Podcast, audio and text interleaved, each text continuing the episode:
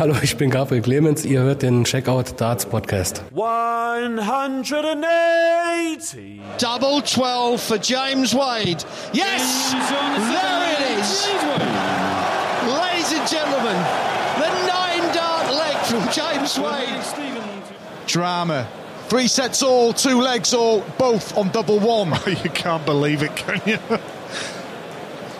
For a place in the quarter-final of the World Darts Championship, double one for the pole. Christoph Ratajski goes to his knees. He cannot believe it. What a match that was. Double eight. And he finally wraps it up. Michael Van Gerwen. Michael Van Gerwen. How on earth can you survive that? Das waren einige der Highlights eines unfassbaren zwölften WM-Tages bei der PDC WM 2021 in London. Was war das für ein Tag? Es geht los mit einem neuen Data von James Wade, der dann aber die Partie sang- und klanglos verliert. Völlig überraschend. Dann haben wir dieses unfassbare Match zwischen Gabriel Clemens und Christoph Ratajski. Der Pole gewinnt das Ding auf der Doppel 1. Ihr habt den Matchstart gehört bei den Kollegen von Sky Sports. Genauso habt ihr den Matchstart gehört nochmal von Michael van Gerven gegen Joe Cullen in einem unfassbaren Spiel am Ende des 12. WM-Tages. Hier ist Checkout der Darts Podcast. Wir sprechen über all das. Wir feuern aus allen Kanonenrohren. Wir sind immer noch ziemlich aufgekratzt, denn das war einer der spektakulärsten Tage in der Geschichte dieses wunderbaren Sports. Ich bin Kevin Schulte. Grüße gehen raus an alle Hörerinnen und Hörer. Ihr seid ja das Faustpfand dieses Podcastes. Toll, dass ihr uns äh, zuhört, dass ihr mit uns diese lange Reise gemeinsam bestreitet äh, während der Weltmeisterschaft und auch darüber hinaus. Vielen Dank dafür. Und jetzt gehen wir rein in die aktuelle Folge. Natürlich bin ich nicht alleine, sondern Christian Rüdiger ist wieder am Start. Grüß dich, hi. Hallo Kevin und ich kann mich deinen warmen Worten nur anschließen und hoffe, es hatte keiner von euch Schnappatmung. Ihr konntet alle ruhig schlafen und wart vor allem nicht im Krankenhaus, denn ich habe schon viel gesehen, Kevin. Aber das das war einfach nur krank. Du Christian, ich habe noch nie in meinem Leben so viele Nachrichten erhalten. Ähm, also ich habe mehr Nachrichten bekommen auf allen Kanälen als an einem Geburtstag. Das ist völlig irre, weil alle in diesem Dartsfieber sind und äh, wenn jetzt nicht irgendwie in, in, in, in den nächsten Jahren auch in Deutschland das absolute Dartsfieber ausbricht, dann weiß ich es nicht. Also der, der Sport boomt ja schon, aber das heute ist ein richtiger Booster. Obwohl Gabriel Clemens die deutsche Hoffnung als erster Deutscher überhaupt in einem WM-Achtelfinale auf die äh, dramatischste Art und Weise, so haben es äh, meine Kollegen bei ntv.de in der ersten Meldung ähm, äh, gemeldet, äh, ausgeschieden ist. Und Michael van Gerven und Joe Cullen bieten danach ein völliges Spektakel. Ich weiß gar nicht so richtig, wo wir anfangen sollen. Ich würde einfach sagen, wir gehen mit der Partie des Deutschen, mit Clemens gegen Ratajski in die heutige Folge rein wenn du da mal drauf schaust, nicht äh, direkt jetzt irgendwie schon auf das Ende, sondern allgemein auf diese Begegnung, welchen Charakter hatte die für deine Begriffe? Also dieses Match, finde ich, hat auch die beiden Charaktere von Christoph Ratajski und Gabriel Clemens wunderbar wiedergespiegelt. Es war ein absoluter Kampf. Keiner wollte auch nur einen Millimeter abgeben, war keines bisschen bereit, auch mal wirklich auch nur einen Mühe an die Seite zu rücken. Es war ein Hin und Her. Es war nicht das ganz große Niveau, was wir uns vielleicht alle erhofft haben, aber das hat überhaupt nichts zur Sache getan, weil es umkämpft war, weil es spannend war, weil es immer wieder hin und her ging. Es war verdammt eng. Beide haben auch viel liegen gelassen, was dann diese Dramatik gerade zum Ende dann natürlich auch verursacht hat. Aber alles in allem muss ich ganz ehrlich sagen, ich bin auch wirklich äh, sehr froh gewesen, dass die beiden gegeneinander gespielt haben, dass wir so ein Match bekommen haben, weil es hatte alles, was Dart so geil macht drin. Und äh, ja, am Ende äh, muss man dann sagen, ähm, aus deutscher Sicht siegt dann leider der Falsche. Aber ich glaube, ähm, nach einer Nacht drüber schlafen, äh, muss man auch ehrlich sagen, er hat sich's verdient, auch wenn es äh, wie beim Match Peter Wright gegen Gabriel Clemens beide hätten gewinnen können. Also es war für meine Begriffe eine absolut ausgeglichene Partie, die gar nicht ausgeglichener hätte sein können. Das belegt auch die Statistik. Beide stehen bei 30 Prozent Doppelquote. 17 von 55 Versuchen landen im Doppel bei Clemens, 17 von 56 bei Ratajski. Dann die 180er, 9 zu 8 für Clemens. Die 140er, 29, 27 für Clemens. Die 100 plus äh, Scores, 71, 68 Ratajski. Dreier Durchschnitt äh, äh, 92 Clemens, 95 Ratajski, auch da kaum getrennt und bei den gewonnenen Lecks steht es am Ende 17 zu 17. Diesmal ist allerdings Gabriel Clemens der Leidtragende, vielleicht auch ein bisschen der der Regel, dass es keinen Tiebreak gibt gegen Peter Wright. In seinem Drittrundenmatch hat er davon profitiert. Diesmal kann Ratajski das entscheidende Leck beginnen, ist dementsprechend auch dann der erste Spieler ähm, auf einem Doppelfeld und dann beginnt das absolute Drama. Ja, du äh, sprichst das an. Also dieses Entscheidungsleck, das hatte wirklich alles, was es im Darts eigentlich gibt. Ich finde, Ratajski hat das wirklich gut gespielt. Gerade auch in dieser Endphase fand ich, hatte er einen tollen ersten Dart und da hat man ja auch gesehen, was ihn wirklich so gefährlich macht, diese Kaltschnäuzigkeit. Er hat da wirklich auch eiskalt gewirkt. Gaga hat aber auch nicht aufgegeben, hat trotzdem noch versucht, die 180 dann, wo er sich nochmal auf die 107 stellt, weil er eben auch wusste, Ratajski hat in der Partie sehr viele Möglichkeiten liegen gelassen, die Gaga auch oft genutzt hat und dann kam er eben nochmal ran und diese 107 zum Match, die er ja dann auch hatte, konnte er nicht nutzen und das fand ich immer schade, weil das war der einzige Faktor, finde ich. Wenn wir jetzt mal die Doppelquoten ein bisschen auslassen, klar, 30 30 äh, Prozent oder 17 von 55 ist nicht ganz der Knaller, aber ähm, es ist jetzt auch nicht ultra mega schlecht in der Hinsicht. Was mir aber gefehlt hat im Spiel, und das war schade bei Gabriel Clemens, der hatte so oft die Möglichkeit, High Finishes zu spielen, ob es nun 110 Punkte waren, mehrfach, die er ausgelassen hat, die 107, wo er den Matchstart hatte auf der Doppel 16 oder auch die 170, die 150 waren es, glaube ich, auch, die er spielen konnte, hat er alles ausgelassen. Er hat kein einziges High Finish gespielt und das war, finde ich, auch so ein, so ein, so ein kleiner Knackpunkt vielleicht im Spiel. Wenn er da zwei, drei mitgenommen hätte, dann wäre die Partie wahrscheinlich auch zu seinen Gunsten ausgegangen in der Hinsicht. Das war das einzige Manko. Aber am Ende, äh, du, du sprichst das an, also das war nichts für Herzpatienten gewesen. Äh, Gabriel Clemens, ich glaube, schrubbt sieben vorbei, Christoph Ratajski äh, schrubbt zehn vorbei, bevor der dann im Madhouse sitzt, der ihn dann äh, ja 50.000 Pfund schon mal sicher einspielt und auch davor eigentlich, wo Ratajski 68 unter Druck rausnimmt, wo Gaga dann nochmal da ist, nachdem Ratajski bereits schon zwei Matchstarts liegen gelassen hat. Also das war wirklich Drama pur. Das hat von vergebenen Chancen natürlich auch gelebt, aber auch von der Klasse der beiden Spieler, die dann wirklich unter Druck diese Momente mitgenommen haben das Müh-Unterschied, was den Ausschlag gegeben hat für Ratajski, sehe ich auch tatsächlich in äh, den äh, verpassten High-Finishes von Clemens. Die brauchte er häufig eben, um in die äh, Nähe zu kommen, einen, einen Break zu schaffen, weil am Ende sind es 16 Lecks ohne Break in Folge. Das ist auch unfassbar. Also an so eine Partie kann ich mich echt nicht erinnern.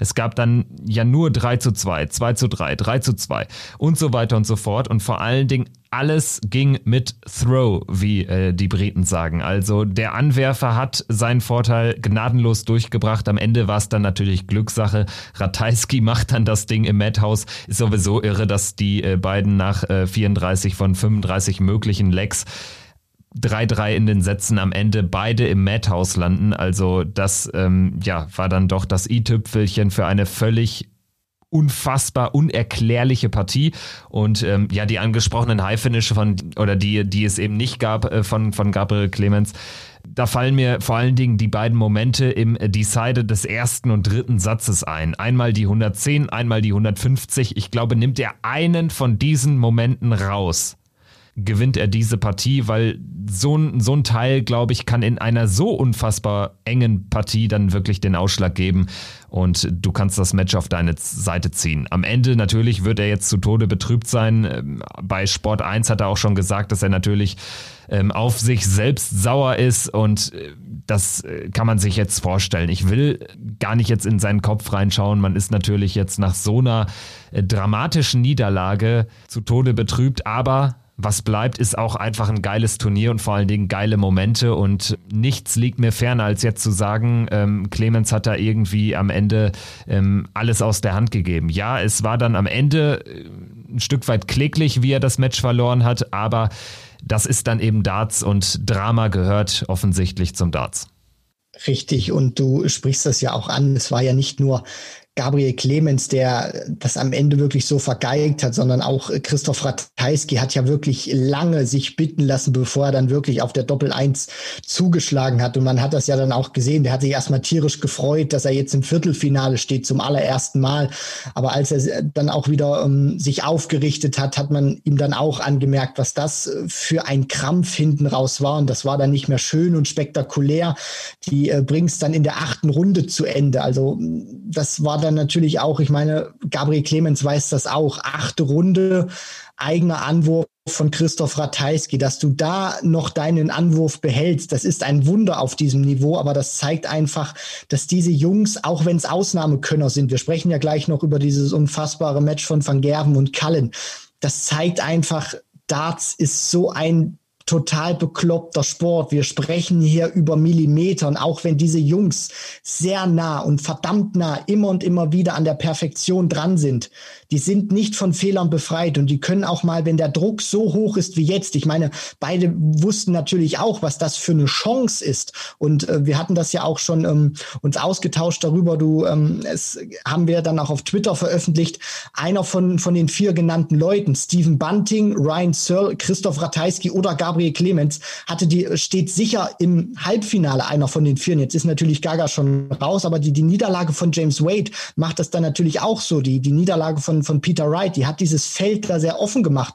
Und deswegen, die, die wissen natürlich auch, was das für eine Möglichkeit ist. Und dann schleicht das vielleicht noch mal ins Hinterstübchen. Und dann denkst du dir, Mensch, jetzt habe ich noch mal die Möglichkeit. Du rechnest eigentlich mehr, eigentlich gar nicht mehr damit. Dann geht vielleicht das Adrenalin raus. Du ärgerst dich eigentlich schon, dass du diese Möglichkeiten vergeben hast. Und dann kommst du noch mal ran. Das ist auch unfassbar schwer für den Kopf und zeigt einfach, die Jungs sind da oben keine Maschinen. Das sind ganz normale Menschen, die ja dann auch unter Druck zerbrechen können oder unter Druck dann auch mal wirklich diese schmalen Felder, die sie sonst fast im Schlaf treffen, eine ganze Weile brauchen, um die dann auch wirklich auszumachen. Jetzt äh, schauen wir dann auf äh, die Partie von Michael van Gerven gegen Joe Cullen. Der zweite Kracher des gestrigen Abends. Was für eine Partie, eines der besten Spiele aller Zeiten. Definitiv, da lege ich mich fest. Vielleicht ist es aber sogar das spektakulärste Spiel in der WM-Geschichte. Wie siehst du es, Christian?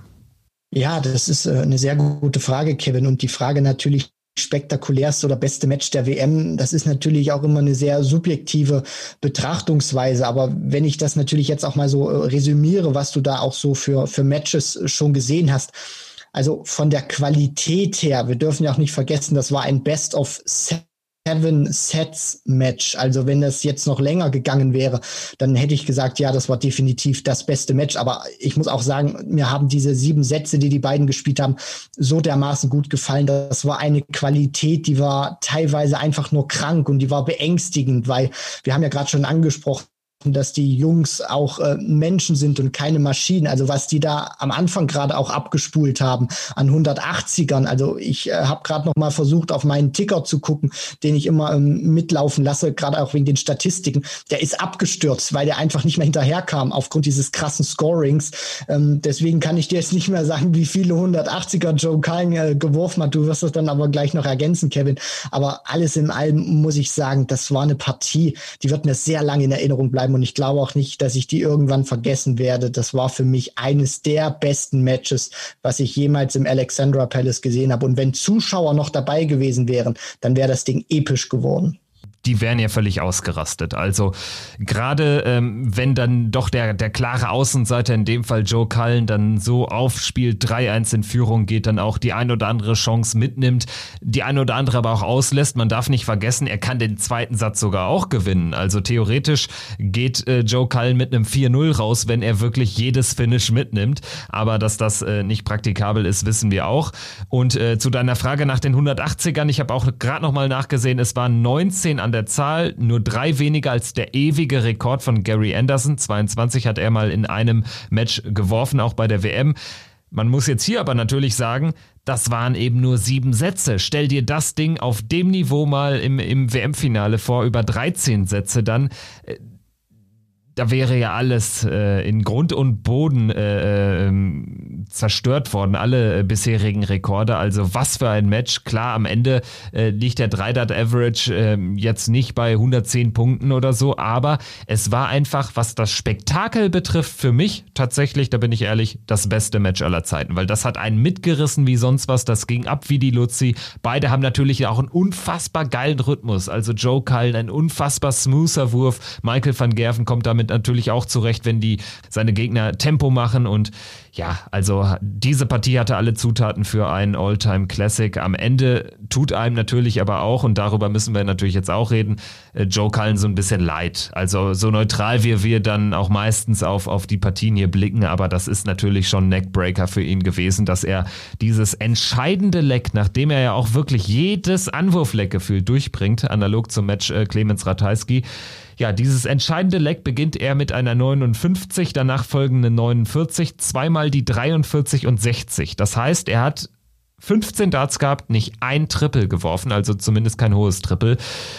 Schlechter kann es dann halt nicht laufen. Während Michael van Gerven das entscheidende Leck mit einer 180 beginnt und dann reicht ihm pro Aufnahme ein Triple, um am Ende mit einem 14 Data durchzukommen dieser Decider, der gespielt wurde, dann im siebten Satz, der war aus Sicht von Joe Cullen brutal und ich finde, der hat auch so wunderbar wiedergespiegelt, was für zwei Seiten Darts wirklich hat. Auf der einen Seite Van Gerven, für den sich dieser Sieg oder dann natürlich auch dieser Decider natürlich auch aufgrund des Ausgangs, weil er ihn gewonnen hat und damit das Match, äh, wo, wo sich diese Sportart Darts für ihn so unfassbar schön anfühlt. Und dann hast du das komplette Kontrastprogramm mit Joe Cullen, der äh, 1,5 Meter weiter steht und äh, für den sich dieser Sport so brutal in diesem Moment anfühlt und das einfach so wehtut. Und der einfach auch die Möglichkeiten hatte, wirklich Van Gerven rauszuräumen. Ich meine, der war mit 3 zu 1 in den Sätzen in Führung, hat ein super Niveau gespielt. Der hatte ja nach ähm, zu Beginn des zweiten Satzes,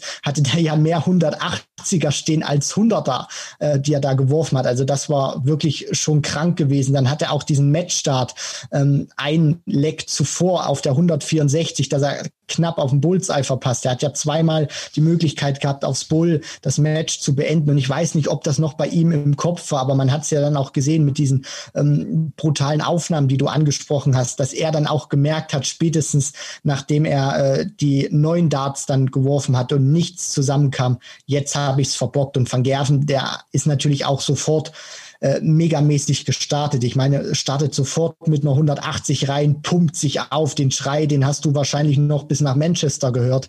Das äh, war dann auch wirklich, der hat mit allem gespielt, was er hatte. Der hat alles reingeworfen. Und ähm, ich weiß noch nicht, wie, wie intensiv wir dann natürlich noch über dieses Match dann sprechen, Kevin. Aber Cullen hat mir wirklich so gut gefallen, weil der endlich auch mal auf der großen Bühne, glaube ich, allen gezeigt hat, was das für ein Spieler ist, was in dem steckt, was der auch wirklich leisten kann. Und der musste ja auch viele Momente hinnehmen, die nicht so gut waren. Da fallen mir immer wieder ein wichtige Momente, die er gerade zu Beginn auch im, im ersten Satz äh, wo er natürlich auch so, so ein paar Problemchen dann natürlich hatte in der Hinsicht auf die Doppel. Und ähm, das war auch ganz, ganz wichtig gewesen. Also mir, mir fällt zum Beispiel dieser eine Punkt ein, wo er da Russ Bray fragt, was er da noch Rest hat. Und ich glaube, Russ Bray sagt ihm da die falsche Zahl, weil er fragt ja nochmal extra nach und dann wirft er diesen Dart auf die Triple 20 und äh, hat dann sechs Punkte Rest und guckt dann irritiert, was habe ich denn da jetzt stehen? Und diesen Moment verdaut er dann auch gut, gewinnt den ersten Satz noch. Also der hatte auch viele Momente, äh, wo er oder wo es auch wirklich drauf ankam, wie reagiert er vom Kopf. Und das hat er gut gemacht. Und ähm, eins möchte ich noch sagen, als der dann 3-1 führte, Kevin, habe ich mich zurückerinnert gefühlt an die WM 2014, wo Van Gerven im Achtelfinale gegen Gary Anderson gespielt hat.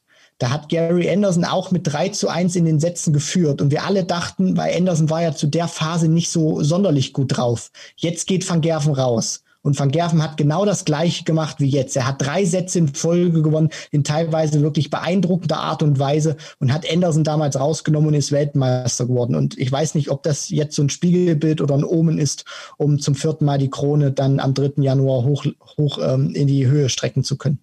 Ich kann mir nur schwer vorstellen, dass er jetzt noch aufgehalten werden kann, also nach so einem Match. Und man hat es ihm am Ende auch angemerkt, ähm, auch im Interview bei Sky Sports das gibt jetzt halt nochmal richtig Confidence. Ne? Also du gewinnst eine Partie, die du eigentlich schon fast verloren hast, weil der Gegner, weil dein Gegner das mit Abstand beste Match seiner Karriere spielt. Und das am Ende noch zu ziehen, vor allen Dingen am Ende hinten raus auch derjenige zu sein, der das relativ souverän, falls man davon sprechen kann, dann sogar für sich entscheidet, das ähm, ja gibt jede Menge Selbstvertrauen und dementsprechend äh, Michael van Gerven jetzt wirklich für mich der Top-Favorit, auch wenn da mit äh, Dimitri Vandenberg oder auch äh, zum Beispiel Gary Anderson möglicherweise im Halbfinale natürlich auch Gervin Price, ein möglicher Finalgegner, noch hohe Hürden warten, aber ähm, wenn er das irgendwie konservieren kann und vor allen Dingen in den wichtigen Momenten da ist, nach wie vor, wenn er so, so kurz äh, vor, vor dem Hauptfriedhof äh, quasi ist und eigentlich äh, schon nach Hause reisen kann, wenn er weiterhin in der Konsequenz solche Momente für sich äh, entscheidet, dann gewinnt er das Ding. Und ja, du hast es angesprochen, Joe Cullen vergibt neun Darts zum, zum Gewinn des ersten Satzes. Erst der zehnte ist drin. Und äh, wenn er den auch nicht macht, dann äh, muss man ganz ehrlich sein, dann kann das Match äh, auch schnell vorbei sein. Also ich glaube, das war ein ganz wichtiger Moment für diese Partie, weil äh, sonst wäre das, glaube ich, ein übler Neckbreaker gewesen. So ist es dann die Führung für Kallen, der lässt dann zwar eine Chance zum 2-0 aus, kann dann aber eben die Sätze 3 und 4 gewinnen und wenn du 3-1 wirst, egal gegen wen du spielst, dann bist du natürlich ähm, ja, on the brink of victory, wie die Engländer sagen. Also du musst dann quasi nicht mehr in deinen kühnsten Träumen irgendwie nur an den Sieg denken, sondern du hast ihn vor Augen und ja, dass es ihm am Ende nicht gelungen ist, dann über die Ziellinie zu gehen, ist für ihn ganz, ganz bitter. Und ich glaube, Joe Cullen, Gabriel Clemens, das sind jetzt die ärmsten Hunde im Darts-Geschäft. Zumindest in dieser Nacht. Wenn man darüber hinaus drauf schaut, dann muss man eigentlich stolz sein auf die gezeigten Leistungen. Und man muss sich sagen, das sind beide Spieler, die noch richtig was im Tank haben, die noch viel Zukunft äh, vor sich haben und dementsprechend ähm, ja dann auch optimistisch in die nächste Zeit schauen müssen. Aber dass das nicht leicht wird, ist ja auch äh, selbstredend. Definitiv, Kevin. Und ähm, das hat ja auch Gabriel Clemens unter anderem ja im Interview gesagt. Ähm, frag mich nochmal in zwei Tagen, ob das jetzt eine gute WM war ähm, von mir oder nicht. Natürlich wird er dann auch mit Abstand sagen, genauso wie ein Joe Cullen ich habe die beste WM meiner Karriere gespielt. Gabriel wird dann auch natürlich, glaube ich, mit ein paar Tagen Abstand realisieren, was er da geschafft hat ähm, und auch nicht mehr so an dieses Negative denken, sondern vor allem das Positive rausziehen und nach vorne blicken. Ich habe deutsche Darts-Geschichte geschrieben. Joe Cullen wird für sich auch persönlich sagen, ich habe die Nummer eins der Welt wirklich am Rande der Niederlage gehabt. Ich hätte nur noch mal ganz kurz die Hand auf den Rücken drücken müssen und dann wäre er die Klippe runtergefallen und dann hätte ich es ähm, geschafft gehabt und wäre im Viertelfinale gewesen. Aber ähm, natürlich ist das jetzt so. Die beiden sind Sportler durch und durch, die sind ehrgeizig und das hat man auch bei Gabriel Clemens gesehen, der gesagt hat, jetzt ist auch nicht der Zeitpunkt, Christoph Ratajski zu, zu gratulieren. Das kann man morgen machen. Die sind einfach äh, frustriert, die sind enttäuscht, weil sie wissen, so eine Chance, ich meine, Joe Cullen Natürlich ist das ein herausragender Spiel, aber die Frage muss man sich natürlich auch immer wieder stellen, genauso wie bei Gabriel Clemens, ob so eine Chance, sage ich mal, in der Hinsicht nochmal so kommt. Ich meine, dass Gabriel Clemens auch wieder in ein Achtelfinale kommen kann oder auch mal ein Viertelfinale bei einer WM zukünftig spielen kann. Daran habe ich keine Zweifel. Die Frage wird sich nur stellen, ob das dann auch nochmal in so einer Konstellation ist, weil wir haben das ja angesprochen mit den, äh, mit den vier Leuten zum Beispiel, wo einer von denen ins Halbfinale sicher einzieht. Sir Bunting, Ratajski, Clemens ist ja jetzt raus, ob es dann nochmal sowas gibt. Ähm, das muss man dann wirklich ähm, sich, sich fragen. Aber ich glaube wirklich, mit, mit Abstand werden sie dann sagen, das war eine super WM von, von mir und ich werde das einfach nehmen als äh, Confidence Boost für weiteres Selbstvertrauen und dann greife ich weiter an. Und was diesen unfassbaren Darts-Tag Nummer 12 bei der WM 2021 unterstreicht, wir haben jetzt äh, knapp 25 Minuten miteinander gesprochen über zwei Matches und es gab einen neuen Data und den gibt es ja nicht ähm, jeden Tag bei der WM. Fünf Jahre haben wir darauf warten müssen, bis äh, zu diesem historischen Moment. James Wade hat ihn geworfen. Sicherlich jemand, der auch neun Data-Erfahrung hat, äh, von dem man das immer erwarten kann und vor allen Dingen, von dem man dann auch immer irgendwie so ein bisschen aus dem Kuriositätenkabinett erwarten kann, denn er hat äh, aber auch so gar nicht gejubelt und vor allen Dingen am Ende das Match verloren. 2-4 nach 2-0 Führung gegen Stephen Bunting. Irgendwie passt das ein bisschen zu dieser merkwürdigen WM. Ohne Zuschauer in einem sterilen Alley Pelli. Man hat aber unfassbare Matches. Ja, und dann gibt sogar neun Data und keiner kriegt so richtig mit, weil natürlich äh, dieser Moment dann auch äh, am Ende des Tages ähm, gestohlen wird, sozusagen von diesen zwei Gaga-Partien am Abend.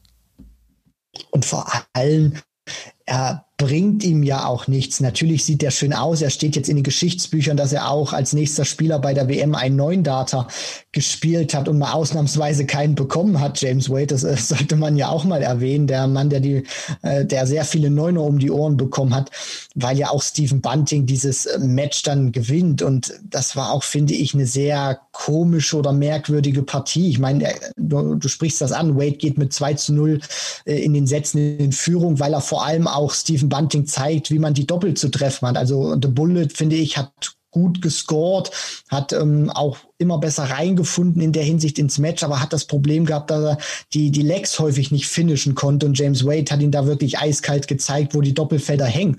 Aber Stephen Bunting, finde ich, der ist stabil geblieben. Der kam immer besser rein, hat dann auch immer besser abgeliefert und ähm, der wusste auch, wenn ich so weiterspiele, dann werde ich auch irgendwann meinen, dann werde ich auch weiter Chancen kriegen und mehr Chancen kreieren. Nur die ähm, Frage war dann natürlich auch, ob ich sie nehme. Und James Wade verrechnet sich unter anderem auch mal bei 96 Punkten. Ähm, dann spielt er 64 eigentlich, also das ähm, hat er das im Kopf anders vor und dann spielt er sie doch ein bisschen anders, muss da umbauen. Dann ähm, spielt er eigentlich in einer richtig schlechten Phase diesen neuen Data und es sieht wirklich so aus, als ob sie ihn überhaupt nicht anbockt. Und ähm, das zeigt ja dann auch wieder nur, er spielt den neuen Data, aber dieses, äh, dieser, dieser neuen Data ist ja keine Garantie dafür, dass du Sätze oder Matches gewinnst, sondern es ist ja ein ganz normales Leg, was du eben ähm, ja mit neuen Darts äh, finishen konntest, was ähm, die, die Darts, die du eben maximal spielen musst von 501 Punkten runter. Aber es hat ihn auch wirklich keinen weiteren Boost gegeben. Das war in einer Phase, wo er richtig schlecht gespielt hat und er konnte das Niveau danach auch nicht weiter äh, ummünzen. Bunting hat sich dennoch dann diesen Satz geholt und Wade hat kaum noch was auf die Kette gebracht. Deswegen der neuen Data war, wenn man es jetzt mal so rückblickend betrachtet und vielleicht ein bisschen überspitzt ähm, sagt, war quasi das einzige Highlight in dieser Partie von The Machine gewesen. Ja, ansonsten war er ein Schatten seiner selbst. Er hat auch erstaunlich wenige Momente für sich entscheiden können. Eigentlich äh, fällt mir da nur dieser äh, Satzgewinn Nummer eins ein, wo er dann über die Doppel-10 äh, Bunting noch das äh, erste Set wegschnappt. Aber ja, äh, letztlich äh, war da sonst nicht viel von James Wade. Er scheidet aus. Stephen Bunting trifft im Achtelfinale auf Ryan Searle. Der Sieger bekommt es mit Christoph Ratajski im Viertelfinale zu tun.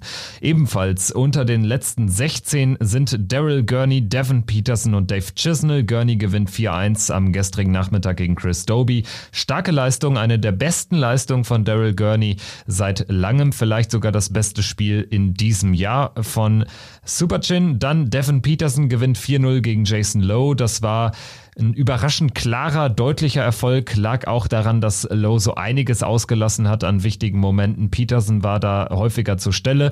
Dave Chisnell wiederum gewinnt eine recht kuriose Begegnung zum Auftakt des Abends gegen Danny Noppert 4-2, nachdem er die ersten beiden Sätze jeweils 0-3 abgibt aber trotzdem irgendwie vor allen Dingen im zweiten Satz richtig gut scored, irgendwie mit einem Average von 110 Punkten da rausgeht, aber nicht einen Leck äh, gewinnt.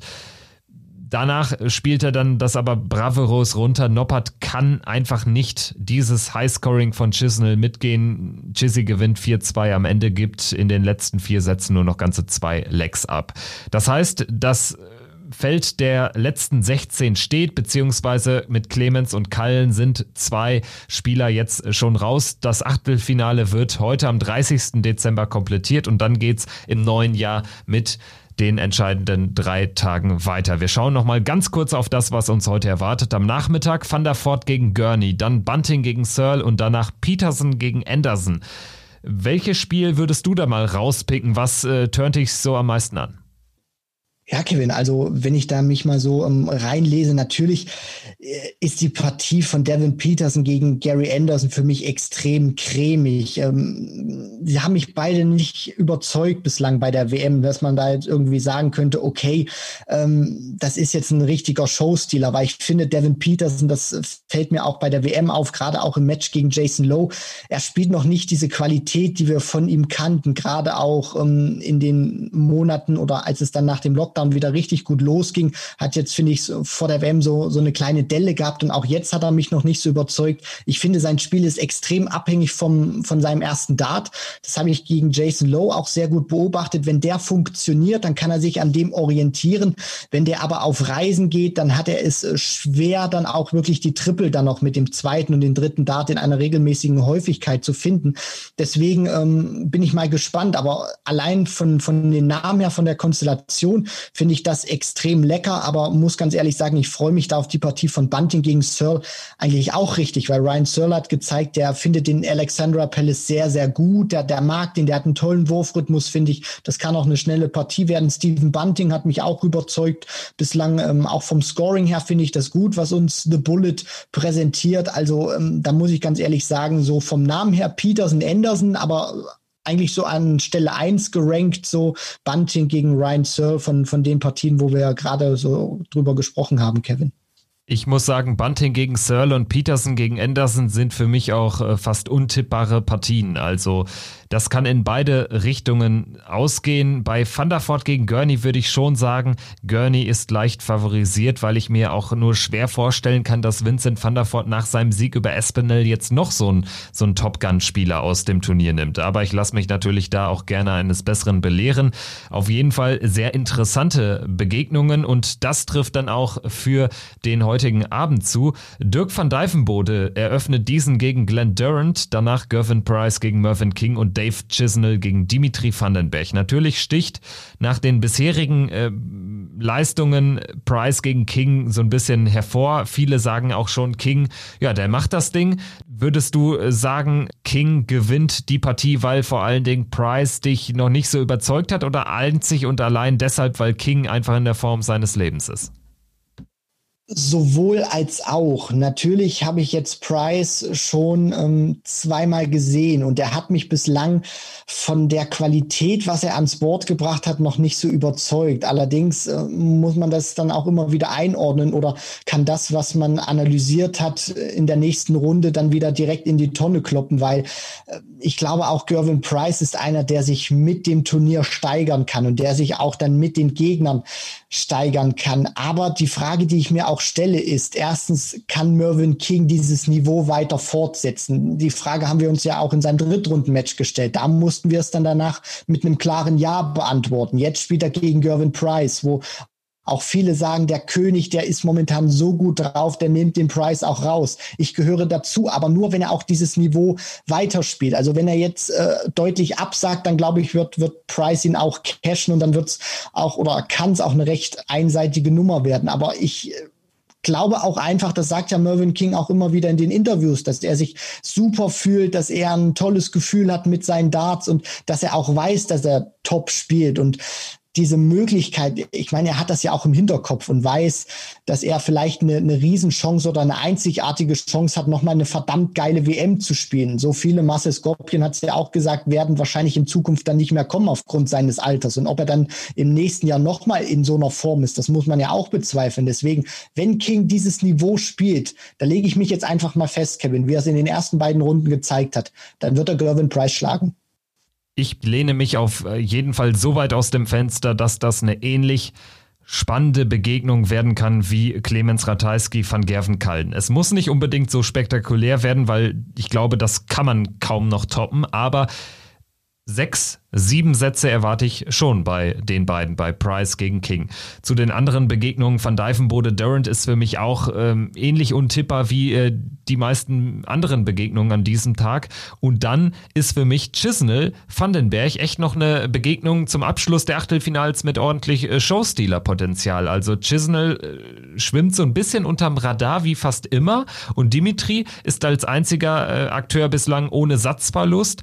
Wurde noch nicht wirklich gefordert, aber der scheint auch mit sich im Reinen zu sein, der scheint richtig gut in Form zu sein. Also ich glaube, das kann auch ein richtig äh, geiles Match werden. Ja, auf, auf, auf jeden Fall. Also du hast mit Chizzy ja einen, der zu Beginn gegen Noppert noch nicht so überzeugt hat. Da lief es auch vom Scoring her nicht, aber er hat sich dann auch wirklich relativ schnell gefangen und wie er diese Partie dann auch weitergespielt hat und ja dann auch den Sieg eingefahren hat gegen Danny Noppert, das war für mich auch überzeugend. Das war vom Scoring konstant und Chizzy ist ja auch einer, wenn der dann diesen Rhythmus findet und ich glaube, Dimitri Vandenberg ist da auch ein sehr guter Gegner für ihn, weil ähm, auch wenn Dimitri jetzt vielleicht nicht immer den schnellsten Rhythmus hat in der Art und Weise, wie er zum Ock Hockey geht. Aber ich glaube schon, dass ähm, der Gegner Dimitri Vandenberg einem Dave Chisney sehr gut liegt. Und deswegen sehe ich da auch eine Partie mit hohem Potenzial, wo Chizzy sehr viele 180er werfen kann, was ja seine große Stärke ist. Und Dimitri ist einer, der kommt über die Konstanz. Und da bin ich auch mal wirklich sehr gespannt zu sehen, wie sich so eine Partie entwickelt oder was sich da durchsetzen wird. Die 180er von Dave Chisnell oder das konstant gute Scoring von Dimitri Vandenberg. Und bei der Partie von Divenbode gegen Durant hast du auch wieder, finde ich, so zwei unterschiedliche Charaktere oder so zwei unterschiedliche ähm, Männer bislang mit einer unterschiedlichen WM. Van Dyvenbode, der bislang es wirklich hat krachen lassen und Glenn Durant, einer, der eine schwierige Zeit hinter sich hat, der kein gutes Auftaktmatch gespielt hat, der jetzt gegen Danny Baggish sich äh, stark formverbessert gezeigt hat. Aber die Frage ist, reicht das gegen einen Van Dyvenbode? Und da bin ich auch ähm, sehr gespannt zu sehen, was das für eine Partie wird, weil Durant ist ein sehr erfahrener erfahrener Spieler, wie sich das auf Dirk van Dijvenbode auswirken wird. Das wird eine vollkommen andere Partie werden für den Obergenius. Die Frage ist, bockt ihn das oder nicht? Wenn ihn das nicht bockt, dann wird er das, dann wird er einfach sein ganz normales Niveau spielen. Aber Durant wird auch einer sein, wenn van Dijvenbode mal einen Fehler macht, dann glaube ich, ist Durant zumindest wieder in der Form, um diese Dinge ausnutzen zu können. Das hat er ja in der Anfangsphase gegen Baggish gezeigt. Deswegen drei hochinteressante Partien, die uns dann auch in der Abendsession bevorstehen. Wir halten fest, es geht spannend, hochinteressant und möglicherweise oder sehr wahrscheinlich spektakulär weiter bei der Darts WM. Vier Tage erwarten uns nur noch. Dazwischen Silvester ist ja spielfrei. Wir gehen weiter die WM mit euch durch hier im Podcast bei Checkout und ja, ihr seid auch herzlich eingeladen, bei NTV reinzuschauen. Da gab es ja heute auch das äh, Checkout Fernsehdebüt und natürlich ähm, gibt es auch weiter viele Artikel auf ntv.de. Aber natürlich ist sowieso das Netz voll mit äh, vielen Darts-Texten. Das ist ja auch äh, jetzt einfach die, die goldene Zeit sozusagen dieser Sportart. Und äh, wenn dann solche Partien anstehen wie heute oder auch wie gestern Abend stattgefunden haben, Clemens Ratajski, Van Gervenkallen, dann ist es auch nur richtig, dass das gebührend gewürdigt wird. Wir würdigen jetzt zum Abschluss dieser Folge nochmal den Spieltagssieger, den Tagessieger im Checkout-Tippspiel bei Kicktipp. Simon 160 hat mit dem Gesamtsieg genauso wenig am Hut wie wir beide, aber er kann sich über den Tagessieg freuen. 31 Punkte, sechs Spiele, sechsmal die richtige Tendenz. Ganz vorne an der Spitze liegt weiter CK3. Es wird aber weiter spannend bleiben, denn der Vorsprung auf Mume beträgt nur drei Punkte, weitere drei Zähler dahinter Philipp Horn. Also macht weiter so. Wir geben auch weiter unser Bestes und freuen uns schon auf die nächste Folge dann in gut 24 Stunden. Macht's gut, bis dahin. Ciao.